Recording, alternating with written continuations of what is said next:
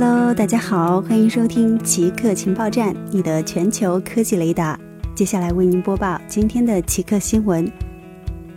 阿里拥有最多零售科技专利。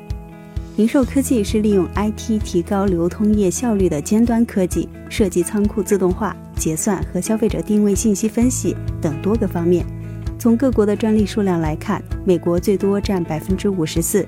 中国以百分之二十紧随其后，日本为百分之六，仅次于中美，但存在感不高。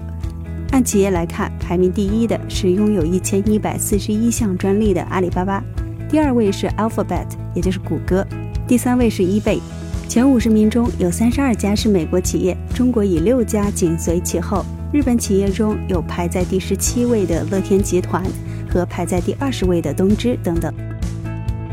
卡梅隆在一九八四年就警告了 AI 危险，但没人听。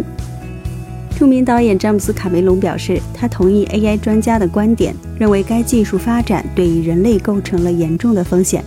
他接受采访时表示，自己在一九八四年就警告了 AI 的危险，但没有人听。他执导的《终结者》系列的第一部是在一九八四年上映的，电影背景是天网觉醒，试图灭绝人类。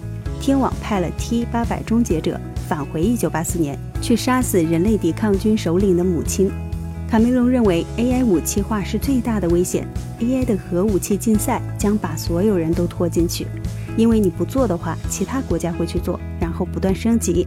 他还表示，AI 短时间内是无法取代作家的，AI 编的故事不太可能会让观众共情。